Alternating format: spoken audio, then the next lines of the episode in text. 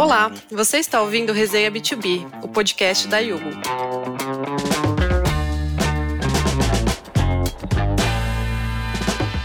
A cada episódio, um host e dois convidados diferentes compartilham seus aprendizados e experiências para ajudar a sua empresa a crescer e se manter sempre atualizada. Hoje nós vamos falar sobre o Open Finance, essa novidade do setor financeiro que promete muitas mudanças na prática. Eu sou a Daniela Leite, do time de marketing da Yugo e host da semana. E aqui comigo estão o Gustavo Bresler, que é gerente de estratégia da Quanto, a Júlia de Luca, tech manager no Itaú BBA, e o Renato Fairbanks, CEO da Yugo.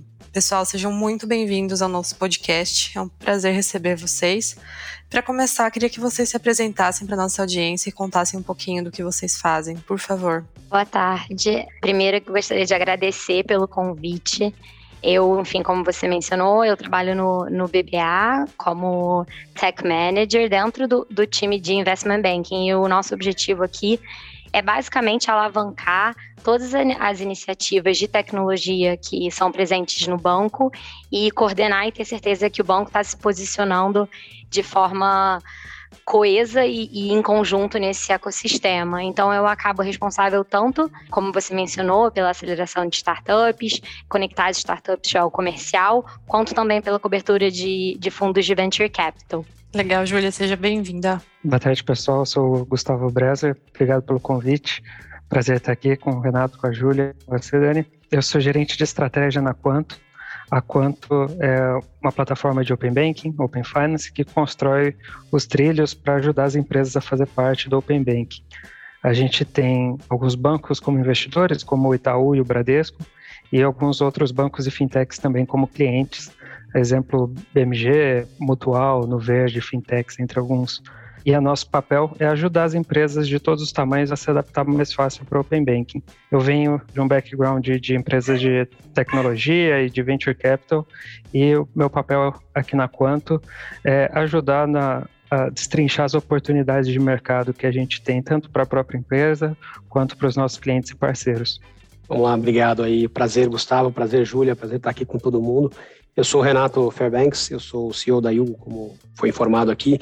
A Yugo é uma, uma plataforma de automação financeira, a gente é muito mais do que pagamento, a gente ajuda as empresas desde o billing até a parte de, de, cobrança e arrecadação do dinheiro e eventualmente usar dinheiro do outro lado. A gente consegue inclusive substituir bancos em ser a conta é, das empresas, sejam elas pequenas, grandes ou até médias. Vai. Então, no final das contas, a gente consegue substituir isso tudo e traz muita automação que essas empresas aparentemente não conseguem é, ou desenvolver internamente ou acabam tendo que integrar ou implementar outras soluções em paralelo aos bancos, aos adquirentes, etc. Boa, obrigada, gente. Bom, vamos lá para o nosso tema. É, ao longo de 2021, a gente teve uma andamento das quatro fases do Open Banking, né? Até a gente teve um episódio aqui do Resenha B2B falando especialmente desse tema.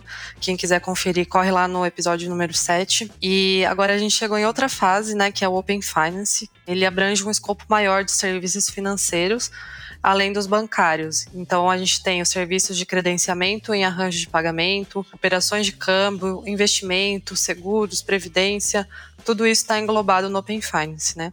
Essa iniciativa ela foi criada pelo Banco Central e, em português, ela pode ser entendida como sistema financeiro aberto, né? Ela está sendo desenvolvida e regulamentada para trazer mais inovação e transparência ao mercado, aprimorando os serviços e produtos do setor financeiro. Bom, e o segredo para ter sucesso nesse sistema é entender que o cliente está no comando dos dados dele e a experiência é a chave, né?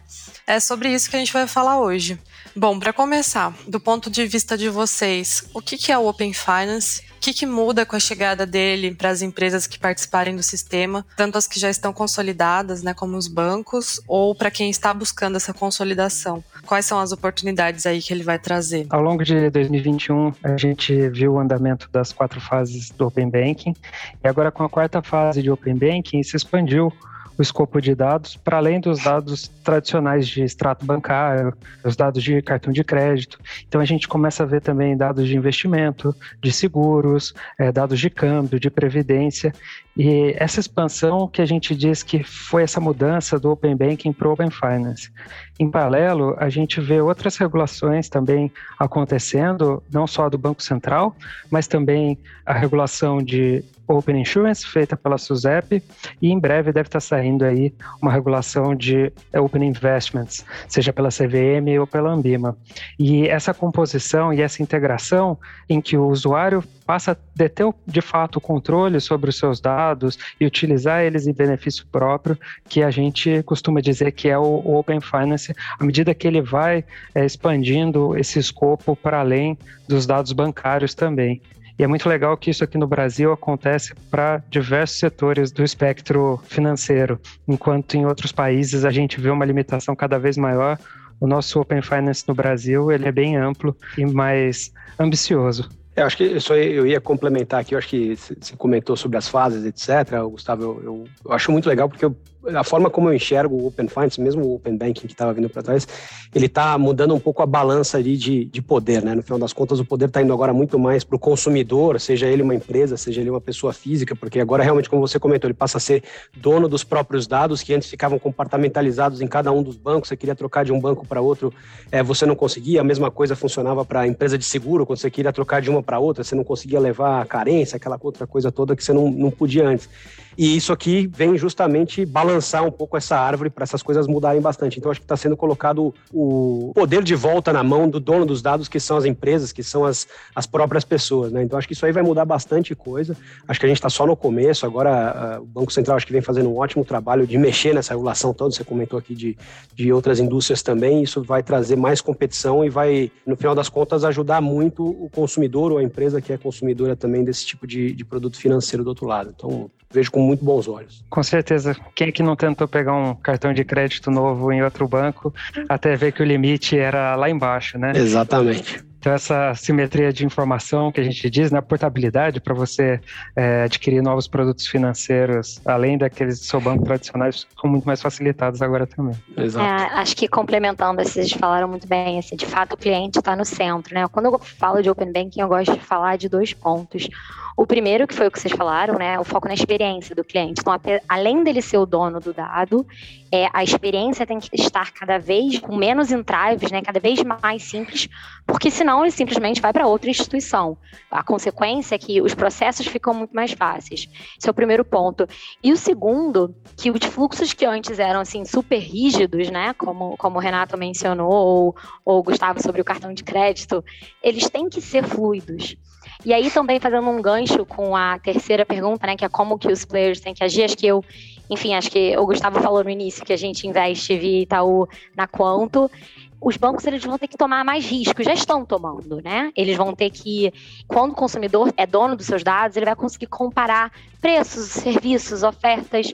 Então, os bancos têm que ser cada vez mais eficientes e tomar mais risco né? E, e, e talvez diminuir preços de certas coisas justamente para você acabar retendo o cliente, porque, como o Renato mencionou, eles não são mais os reféns, na verdade, eles são os donos. Acho que o Open veio para mostrar o que a gente fala toda hora, né? Em, em, várias empresas e vários fóruns, né? O foco no cliente, né?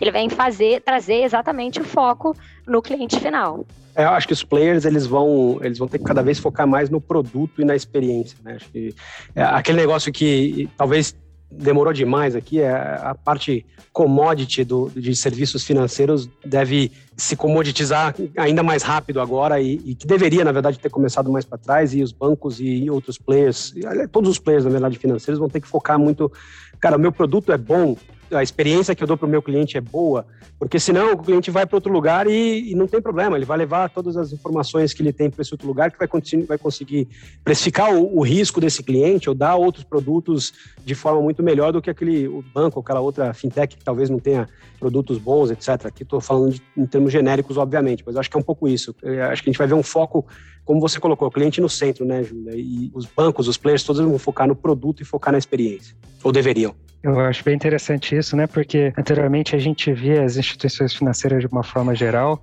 competindo muito pela localização, né? Quem é que não abriu uma conta naquela agência que ficava na frente do seu primeiro trabalho ou na agência que era dos seus pais, né?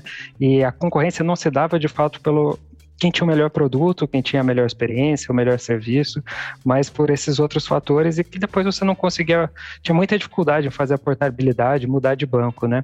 Ou consumir produtos financeiros que fosse em qualquer outra instituição financeira, fintech, que for. É, surgiram muitos fintechs para trabalhar a parte de produtos financeiros e agora a gente começa a ver uma integração também entre produtos de certas fintechs, de certos bancos, né? E cria-se uma nova dinâmica no sistema financeiro que é bem interessante aí, que eu acho que vai ter que todo mundo se preparar.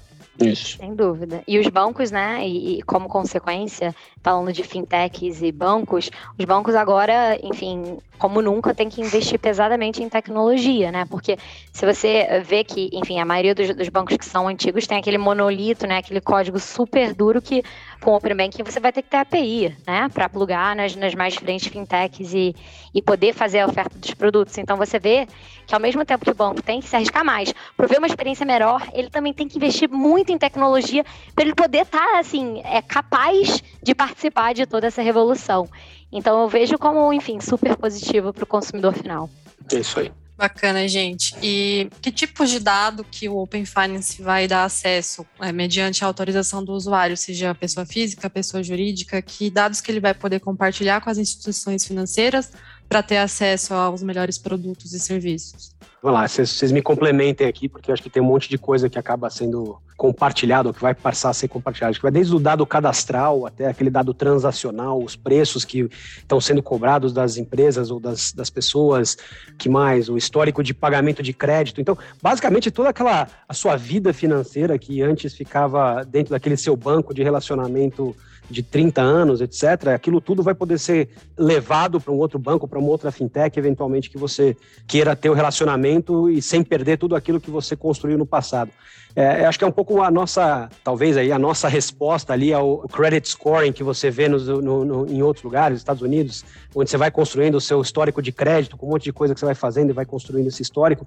É, aqui no Brasil, ele era muito bem guardado, as sete chaves em cada um dos bancos que você tinha relacionamento, e agora isso tudo vai ser é, compartilhado em você eh, pedindo, na verdade, ou, ou autorizando com outras instituições financeiras para que elas mesmas possam te dar preços melhores, de produtos melhores, etc. Acho que é um pouco por aí, acho que de forma mais genérica, né? Acho que a gente pode falar aqui de casos mais específicos de quais dados são compartilhados, mas acho que em, em linhas gerais é um pouco por aí. É, realmente são muitos dados, né? Se pensar os dados cadastrais podem auxiliar no processo de onboarding, na contratação do produto, no KYC, né? No Know Your Customer, aqueles processos todos de compliance, antifraude, lavagem lavagem de dinheiro, e são dados que já passaram ali por uma verificação na agência do banco, no processo todo de compliance do próprio, da própria instituição financeira. E aí os dados transacionais de cartão, previdência, câmbio, você poder comparar tudo isso é muito proveitoso. A dificuldade agora é que você tem que, como empresa, conseguir analisar esses dados todos que você não estava preparado para receber. Em vez de consultar um CPF num birô e ver ali com uma comparação, né, num perfil de uma pessoa que é comparado a todo um segmento de pessoas, você vai conseguir avaliar aquela pessoa individualmente, né, o risco que ela traz para a contratação daquele produto. Com isso, consequentemente, é, fazer um preço mais personalizado e, e mais competitivo, e a gente espera que, no geral, as médias de preço caiam bastante com relação a isso. É, mas você vai precisar fazer essa análise. Parte do nosso papel aqui como plataforma é auxiliar nessas análises também, para que as empresas possam fazer uma adoção mais rápida do Open Bank e aumentar inicialmente a gente vê o mercado de crédito digital que tem é, já passado por essa transformação, o mercado de investimentos também passando por uma transformação digital grande e essa tem sido os mercados que a gente tem visto que estão mais preparados hoje para operar esses dados. Não é fácil você mudar um, um modelo de crédito, né? Você consegue fazer um, um backtesting, né? Olhar para trás todos os créditos que você já deu. Seria melhor ou pior com esse novo modelo? Mas e daqui para frente, né? E se chegar um novo cisne negro, como foi o Covid aqui, como é que isso vai impactar no seu modelo de crédito? E é, foi muito legal, um dos nossos clientes compartilhou conosco, conseguiu aumentar a concessão aqui em 30% nesses anos difíceis que muitas empresas de crédito estavam inclusive fechando a torneira. E a gente já consegue ver resultados práticos dos dados de Open Banking sendo utilizados para aumentar a concessão de crédito e para reduzir os preços para o consumidor. Muito legal. É, acho que também porque no final do dia, é, com o compartilhamento de tantos dados, as ofertas acabam sendo muito mais personalizadas, né? Então ela é muito mais a oferta que chega para você, enfim, tem que ser a oferta que, que é melhor para você mesmo, com base em todos os dados que você compartilhou. Então, como eu sei que eu sempre bato nessa mesma tecla, mas como eu sempre falo, é, é acaba sendo maravilhoso para o consumidor final, porque o cara que tem um score de crédito impecável, vai, no mundo antigo receberia uma taxa similar ao que tem um meio mais ou menos e tal. Então, por que esse cara não está sendo beneficiado e, e vice-versa? Então, acho que o ponto de, de, dividir os dados e cada vez mais dados é super importante para a personalização dos produtos. Legal, gente.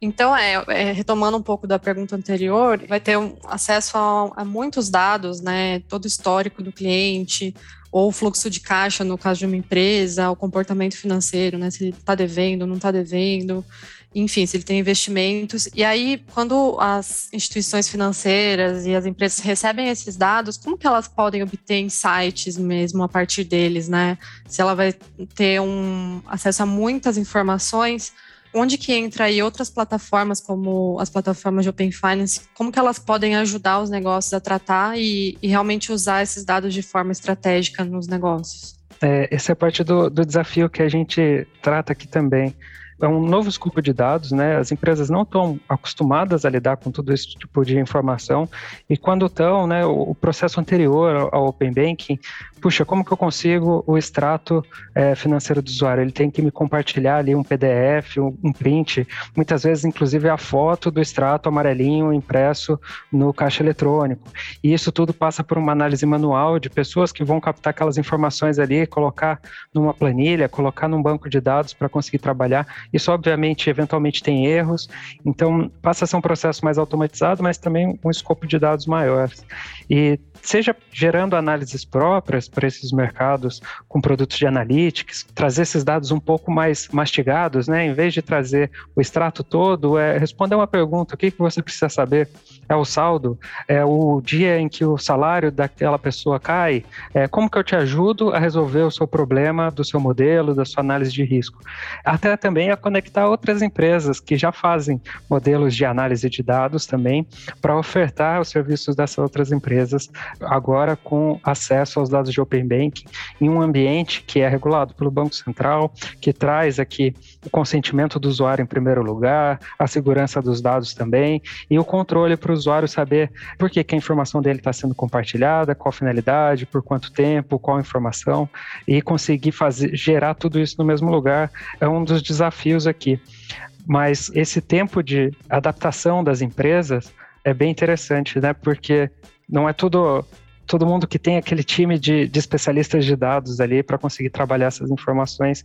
E diferente do Pix, que era um, um, produto pronto, que o pessoal compara muito com o Open Bank, o Open Bank é uma caixa de ferramenta que você precisa entender como utilizar e passar a, a criar seus novos produtos e novos serviços e suas ofertas de produtos financeiros ali com base é, nessas novas ferramentas que foram disponibilizadas. E isso, naturalmente, leva um tempo um pouquinho maior. Tem dois tipos de, de players, né? Você tem os próprios bancos que já estão acostumados a lidar com essas informações nesses formatos diferentes, ou mesmo até algumas fintechs que evoluíram para conseguir tratar esses dados mais brutos, talvez que você consiga ali, mas aquela empresa média que, que, que quer fazer uso, talvez, do Open Banking e não consegue, ou assim como o próprio Gustavo falou, que não tem aquele time gigantesco de analistas de dados para conseguir compilar, mastigar e, e, e, trazer insights daquilo lá, acho que eles conseguem fazer uso sim de plataformas de Open Finance, Open Banking, que os ajudem, na verdade, a, a tirar mais informação desses dados brutos, vai, vamos colocar assim. Então eu concordo.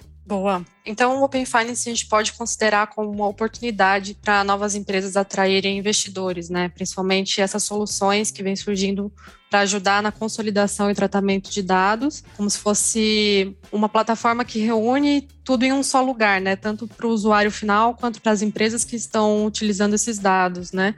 E também facilitar as integrações via API eh, entre bancos, empresas e consumidores.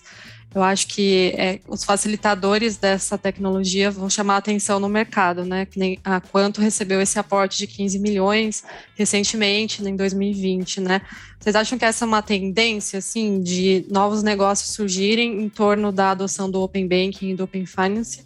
Esse cenário vai se repetir no Brasil, né? Porque ele foi muito forte, por exemplo, no Reino Unido, onde a partir do Open Banking teve um boom de crescimento de novas fintechs desde a adoção do sistema, né, em 2018. O que vocês acham aqui no Brasil sobre nascimento de empresas novas e atração de investidores para investir nesses negócios. Acho com certeza, sim, você tem toda a razão. Acho que a gente vai ver, a gente já está vendo, né, um boom no número de fintech todo ano a gente fala, ah, não, vai ser o ano de, fintech, de novo eu acho que vai ser o ano das fintechs. O Open Banking, ele traz, como você citou a própria Quanto, né, oportunidade de negócio para de novos negócios, né, que a gente nem sabe, nem saberia que poderiam existir, né? Então, com essas oportunidades, a gente vê uma turma super boa, como o caso de novo da Quanto, atraindo investidores e, e como o Banco Central está super pró competição e pró-inovação, eu acho que esse cenário só tende a, a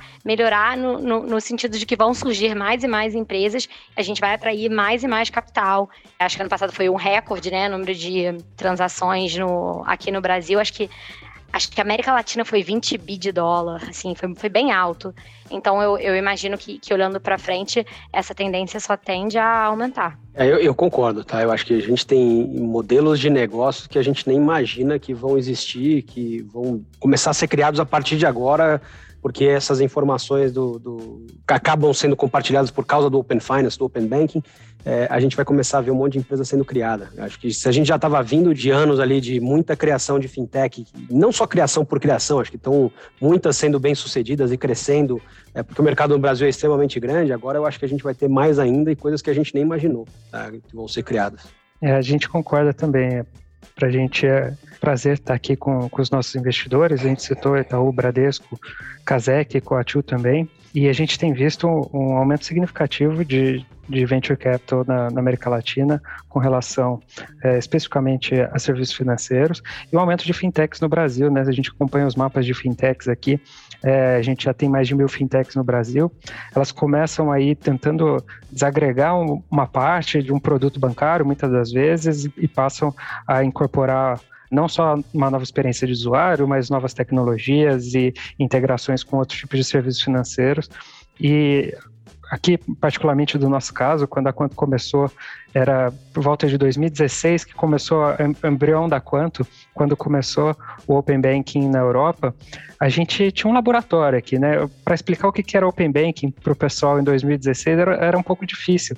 Então a gente falava que era um, um gestor financeiro que conseguia movimentar conta PF, PJ e tentava criar alguns produtos em cima da plataforma que pudessem demonstrar isso, né? Um cartão de crédito que pudesse conectar várias contas bancárias é, e também uma linha de crédito para que você não entrasse no cheque especial e também a sua conta de investimento. E a gente fez esses protótipos para mostrar o que seria possível, já imaginando o que poderia vir no futuro, mas com certeza muito longe de todas as possibilidades que as empresas podem construir agora. E não só a, a parte de compartilhamento de dados, mas também agora com iniciação de, de transação de pagamentos e, e encaminhamento de proposta de crédito, que são a fase 3 do Open Banking, a gente já começa a ver esse desacoplar o produto do canal em que o produto é oferecido. E isso abre possibilidades mil, né? É, eventualmente, todo mundo vai poder ter o seu próprio internet banking personalizado com os serviços das instituições financeiras que quiser lá, com a cor que quiser, se quiser amarelo, verde, roxo, rosa, da cor que quiser. Se quiser colocar música no seu internet banking, é, você vai poder colocar igual o pessoal fazia antigamente no MySpace, né? Entregando a idade aqui.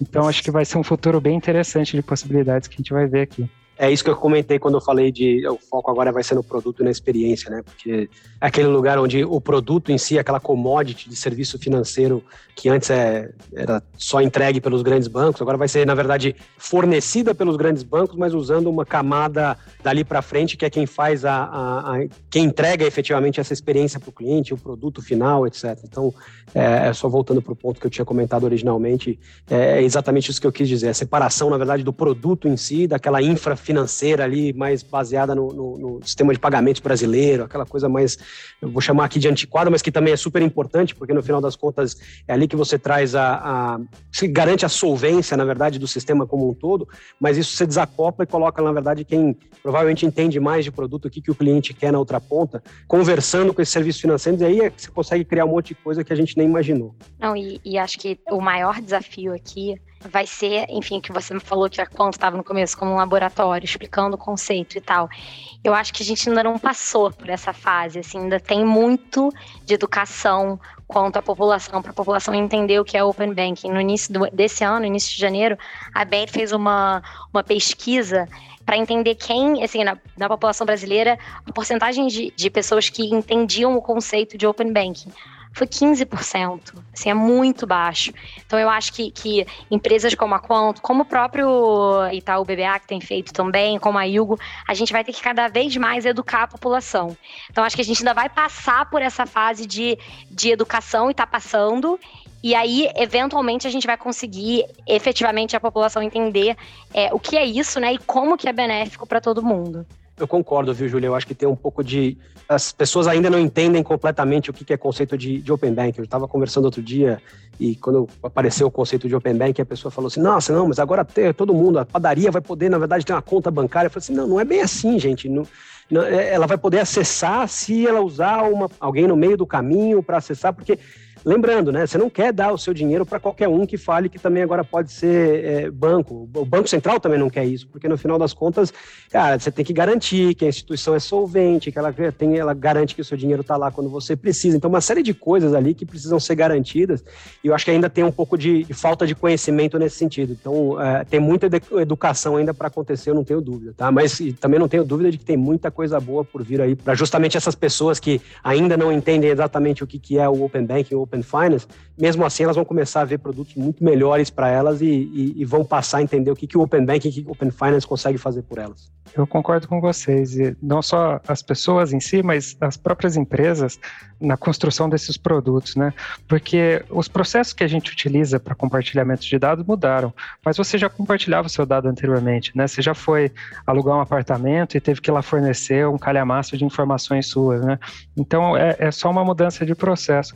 A gente fez uma pesquisa aqui com a Aster e que 65% das pessoas responderam que topariam compartilhar os seus dados se tivesse um benefício maior em troca. Então é, é uma nova estrutura, uma nova forma de compartilhamento de dado, que mesmo que necessariamente você não saiba que isso é Open Banking, mas que isso está sendo favorecido pelo Open Banking, você está ali usufruindo de um produto melhor, você está tendo uma experiência mais interessante, um preço mais barato, e esses novos processos que eu acho que vão trazer o Open Banking para as pessoas, mesmo que, em parte, elas não saibam necessariamente que isso é Open Banking. Obviamente, você tem o consentimento, você tem a segurança, você sabe para que, que você está compartilhando seus dados, você tem o processo, mas é uma experiência que seja boa para as pessoas, não necessariamente precisa trazer o nome gringo aqui junto com ela também. Perfeito, pessoal. Até vocês já falaram alguns pontos aqui que eu ia perguntar agora sobre essas empresas, startups que não estão diretamente relacionadas a algo financeiro, né? Por exemplo, uma plataforma de imóveis,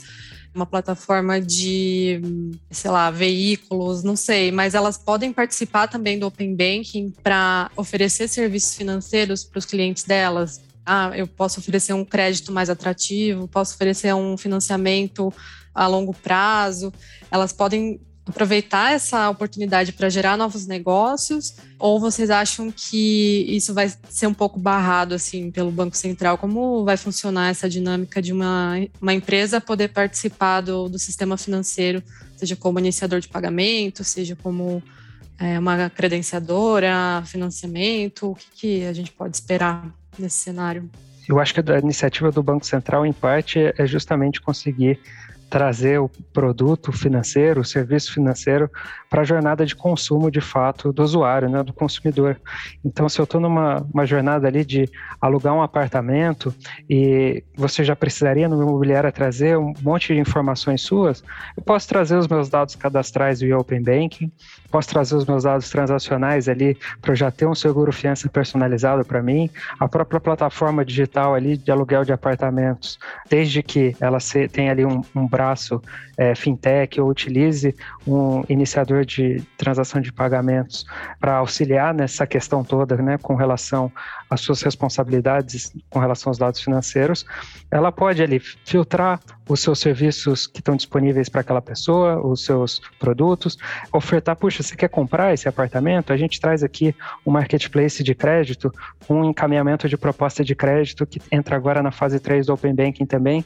Você conseguiria ver as propostas de, vamos dizer, todas as instituições financeiras que estão trazendo um financiamento para você e elas estão competindo ali no marketplace para ver quem que vai te oferecer a melhor taxa, o melhor serviço, e você puder comparar também.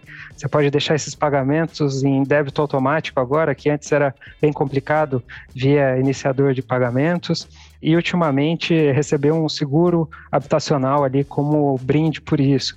Então, a gente começa a ver esses serviços financeiros sendo incorporados na sua jornada, seja comprar um apartamento, comprar um veículo ou comprar uma geladeira com crediário digital também.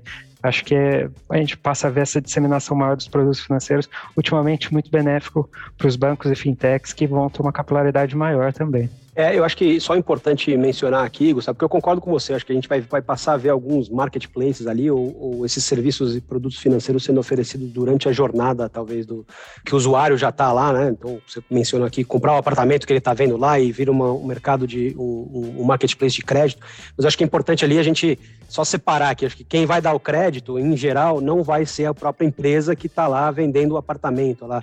É, porque quem dá crédito, no final das contas, ele tem que ser licenciado pelo Banco Central, ele tem que ter passado passado ali pelo crivo do Banco Central. Mesmo o iniciador de pagamento, ele precisa passar também, ter uma licença específica de iniciador de pagamento, uma instituição de pagamento, é, modalidade de iniciador de pagamento, etc. Então, é, eu acho que tem um pouco de separação ali de qual vai ser o canal que você vai consumir produtos de outras instituições financeiras ou instituições de pagamento, ou, ou mesmo SCDs, etc., é, que são as modalidades porque eu não vejo, na verdade, pelo menos não ainda, e talvez não no futuro próximo, o Banco Central abrindo mão do papel dele de regulador do sistema financeiro. Tá? Eu acho que tem uma evolução, um benefício muito grande para os clientes, para os usuários finais, mas eu acho que o Banco Central não está nesse momento e também não, não, imagino que ele vá seguir por essa linha de abrir completamente a mão, o, largar a mão aqui de regular o mercado. Por isso que eu estava mencionando aqui o caso do, dessa outra pessoa que estava me perguntando da, da, padaria ali. Cara, não é que a padaria vai ser a detentora da sua conta de dinheiro. Ela vai, na verdade, mostrar ali para você qual é a melhor forma de você contratar um crédito, ou te mostrar qual é o saldo que você tem em alguns dos bancos ou as outras instituições financeiras ou de pagamento, sei lá, qual que sejam, para você usar esse, esse dinheiro para pagá-lo no final das contas. Então, é um pouco diferente ali, só para fazer essa distinção, eu acho importante. E o Open Banking, ele tem um termo que às vezes a gente usa, né? Também é um pouco gringo, mas é fintechização, né? Então são as, são as empresas dos mais variados setores virando fintechs, né? Desde o do grande varejista até, enfim, qualquer business, né, virando fintech, mas é o que o Renato falou, que eu concordo 100%. É, não pode ser, enfim, uma padaria qualquer, etc., que vai deter seus dados, né? Você vê várias empresas fazendo esse movimento, mas no final do dia vai o Banco Central também concorda que vai prevalecer e vai ser o órgão regulador. E vejo até é, o Pix como um movimento claro de quão o Banco Central quer estar presente na, na vida financeira do brasileiro. Porque eu não sei se vocês se lembram, ou quem está nos escutando lembra, que o, o, WhatsApp Pay, quando eles começaram, tentaram vir, o Banco Central vetou na hora. Então acho que o Pix é muito uma, uma forma de que também não deixa de ser atrelado ao Open Banking, apesar de ser uma outra, um outro viés, mas é uma forma do Banco Central mostrar, olha, tô aqui, tô pró-competição, mas eu tô aqui, né? Então eu tô, enfim, quero continuar é, tocando bumbo, digamos assim. Exatamente. Com certeza. E parte da, da regulação aí de fase 3, justamente para conseguir chegar nesse objetivo sem abrir mão do papel do regulador, né? Você conseguir comprar um produto financeiro sem ter que necessariamente abrir o seu internet banking, ligar para o seu gerente do banco ou ir até a sua agência, mas ainda assim conseguir desacoplar isso e ter acesso a ele, que é vem de uma instituição financeira, né, um produto de crédito regulado pelo Banco Central, mas você consegue consumir ele numa jornada aí e que para o merchant, para o varejista, é o quem está ali oferecendo esse serviço do outro lado, né, ou a própria imobiliária, ajuda a alavancar o seu próprio produto. Né? Ela pode ganhar um comissionamento daquele produto financeiro? Pode. Pode deixar mais barato para o consumidor, devolver cashback, pode fazer o que ela quiser, mas ultimamente vai alavancar mais o seu próprio negócio através desses produtos financeiros também. Show de bola, gente. Bom, então o Open Finance esse ano vai também passar por algumas fases, né, como foi o Open Banking, e a segunda fase está prevista para maio de 2022, que ela vai permitir já é, a escolha dos dados que as empresas e pessoas querem compartilhar e também já o início das propostas é, mais alinhadas com a necessidade de quem está recebendo, né. Do ponto de vista de quem compartilha esses dados do, no setor de serviços, por exemplo, de novos negócios, quando elas optam por compartilhar os seus dados com os bancos, instituições financeiras, que benefícios é, eles podem obter a partir disso, né? Por exemplo, uma empresa vai ter mais oportunidade de ter um crédito otimizado para impulsionar o negócio dele. O que, que a gente pode destacar aí de benefício para quem compartilha o dado? Eu acho que, enfim, puxando aqui, acho que é um pouco do que eu falei, né? Quem compartilha vai ter, enfim, os seus produtos e, e suas ofertas personalizadas, né? Quando você compartilha todos os seus dados, enfim, quase que por definição, o, a contraparte, o banco, a empresa, a fintech, não importa, é, tem como, em tese, te oferecer uma, um, um produto muito melhor e, e, e, muito em linha com o que você quer, gosta, etc., dado que você compartilhou todos os dados. Então, acho que, que do ponto de vista de, de personalização, e como o Renato puxou no início, bons produtos, eficientes, etc., eu compartilhando dado acabo tendo isso também em troca, né, de benefício. É, é um pouco do que a gente falou, né? No final das contas, você vai compartilhar os seus dados, porque do outro lado você vai ter produtos melhores e mais baratos. Vai só generalizando é um pouco isso. Acho que no final das contas você vai conseguir trocar mais fácil de um fornecedor para outro, um fornecedor aqui de serviço financeiro ou de seguros, etc. É mais fácil porque um não está te atendendo, você vai para outro e, e eu acho que é aí que vai começar a, a, melhorar a vida do consumidor final, das empresas mesmo que consomem esse tipo de serviço, porque o banco, a fintech, ele vai ter que se esforçar cada vez mais para manter aquele cliente lá, feliz, satisfeito, é, e não vai ser suficiente mais, olha, só porque eu dei crédito para ele uma vez, ele está preso aqui comigo para o resto da vida, porque senão ele, o crédito dele vai ser mais caro em outro lugar. Eu acho que esse mundo já era, já passamos dessa, desse momento aqui, estamos num, num mundo completamente diferente vai funcionar isso também para seguros, etc. Então, acho que é um pouco do que a gente falou no começo. Esse ponto é muito legal, né? Não só você vai conseguir uma oferta melhor em outros provedores, como o seu provedor tradicional vai ter que ralar muito mais para te manter como cliente, né? É, ofertar produtos melhores, ter um, uma interface, um internet banking mais interessante, que te ajude aí com a sua gestão financeira, que te ajude na sua vida de uma forma geral e traga produtos melhores para sua vida ali, sem necessariamente trazer aquele produto que traz o maior comissionamento. É, eu acho que o, só fazendo um paralelo, lá atrás a gente via, na verdade, os, os bancos indo para o internet banking ou para os aplicativos para diminuir o custo que eles tinham com as agências, aquela coisa toda. Hoje em dia não tem mais nada a ver com isso. É, olha, se eu não fizer isso e fizer bem feito e muito bem feito, o cliente vai embora. Porque ele vai para um outro concorrente meu, vai levar esses dados todos que ele tem comigo, que ele tem aqui, na verdade, de relacionamento comigo de tanto tempo e não tem problema. O outro cara vai oferecer um produto melhor, um, um produto mais barato. Então, realmente, você vai, até para quem decidir ficar, vai acabar tendo um benefício melhor com o produto que ele tem hoje. E não só isso, a gente vai começar a ver, como já acontece no Reino Unido e na Europa, Internet Bank oferecendo produto de outros bancos, né, de outros provedores de serviço. O banco hoje a gente diz que ele é um supermercado financeiro que só vende marca própria própria, né? Tipo, você entrar no Pão de Açúcar e só tem marca TAEC e Qualitar. É o que acontece quando você entra no seu internet banking, só tem marca própria lá dentro. Então, é, numa estratégia como da Amazon, né, de marketplace, se ela está vendendo o produto dela, show. Se ela está vendendo um produto de um terceiro, show também. O importante é que se não está entrando no site do Walmart ou do concorrente, os bancos imagino que passam a adotar uma estratégia parecida à medida que você, como cliente, vai poder buscar esses produtos em outros lugares ele quer manter aquele canal de relacionamento, aquele internet banking ativo com você que foi cliente dele por tanto tempo. Legal. E até um desdobramento disso que você está falando, Gustavo, são as soluções que agregam em uma mesma plataforma todo o controle financeiro, né? Seja de pessoa PJ, PF. Então, por exemplo, para um, uma empresa, ela poder ter um aplicativo ali que vai agregar para ela controle de fluxo de caixa, pagamentos, investimentos que ela está recebendo ou fazendo, seguros que ela tem, enfim, tudo isso vai facilitar também o controle financeiro é, e soluções que ajudam na tomada de decisão né, dos negócios. Bom, e aí, para a gente fechar o nosso papo aqui, falar um pouquinho de segurança em relação aos dados. Como é uma novidade no mercado, é, o sistema financeiro aberto ele traz alguns receios né, para as pessoas. Ah, como que meu dado vai tá seguro? Como que eu sei que só o que eu compartilhar vai chegar para as instituições? Então é preciso, como vocês estavam falando, educar o público, ganhar a confiança dele para que esse consentimento aconteça, né? E o que vocês apontam como o caminho para essa jornada de confiança com o consumidor?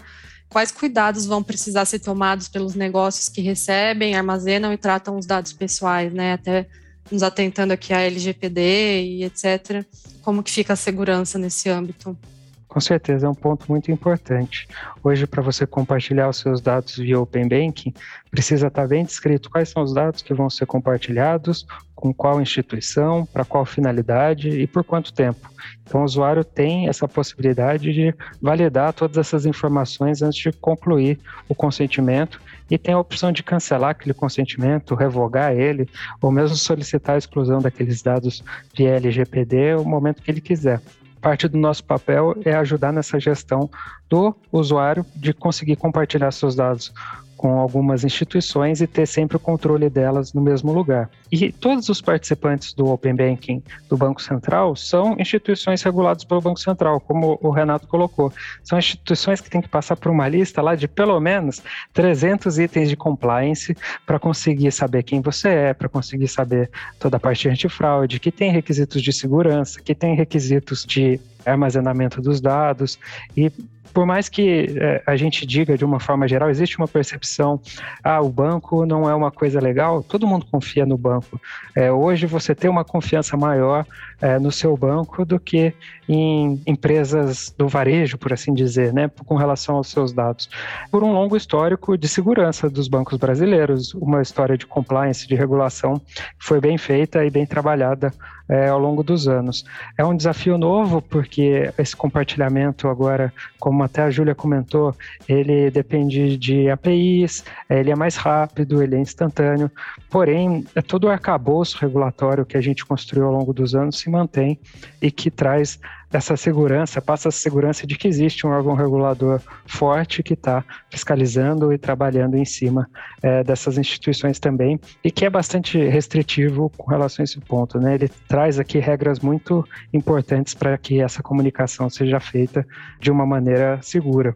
É exatamente o que eu estava querendo dizer quando eu falei que assim, o Banco Central não é, não é que ele vai deixar qualquer um acessar os seus dados de qualquer maneira. Né? Então, acho que no final das contas ele não vai abrir mão de controlar o que ele imagina que deva ser controlado, que é justamente credenciar ou, ou licenciar as empresas que podem participar desse, do Open Banking, com qual o nível de segurança. É, você comentou aqui, você tem que passar por uma série de etapas de, de compliance, não são simples e não deveriam ser simples, porque, de novo, acho que é, você está lidando com o dinheiro das pessoas, você está lidando com o dinheiro das empresas, eventualmente, você está lidando com informação é, que é extremamente crítica e pessoal, na verdade, para todos esses. Então, eu acho que é, realmente tem que fazer essa distinção. Não, não, é qualquer um que vai conseguir acessar os seus dados, é, eles estão protegidos na hora que ele é trafegado de, um, de uma instituição para outra, é, armazenados também justamente por empresas que são credenciadas e licenciadas pelo Banco Central para esse fim. Então, não é aquela coisa que pode todo mundo, pode quem quer, entra quem quiser ali, não, não é assim. Tá? Então, acho que é um pouco do que eu tava, também estava falando sobre,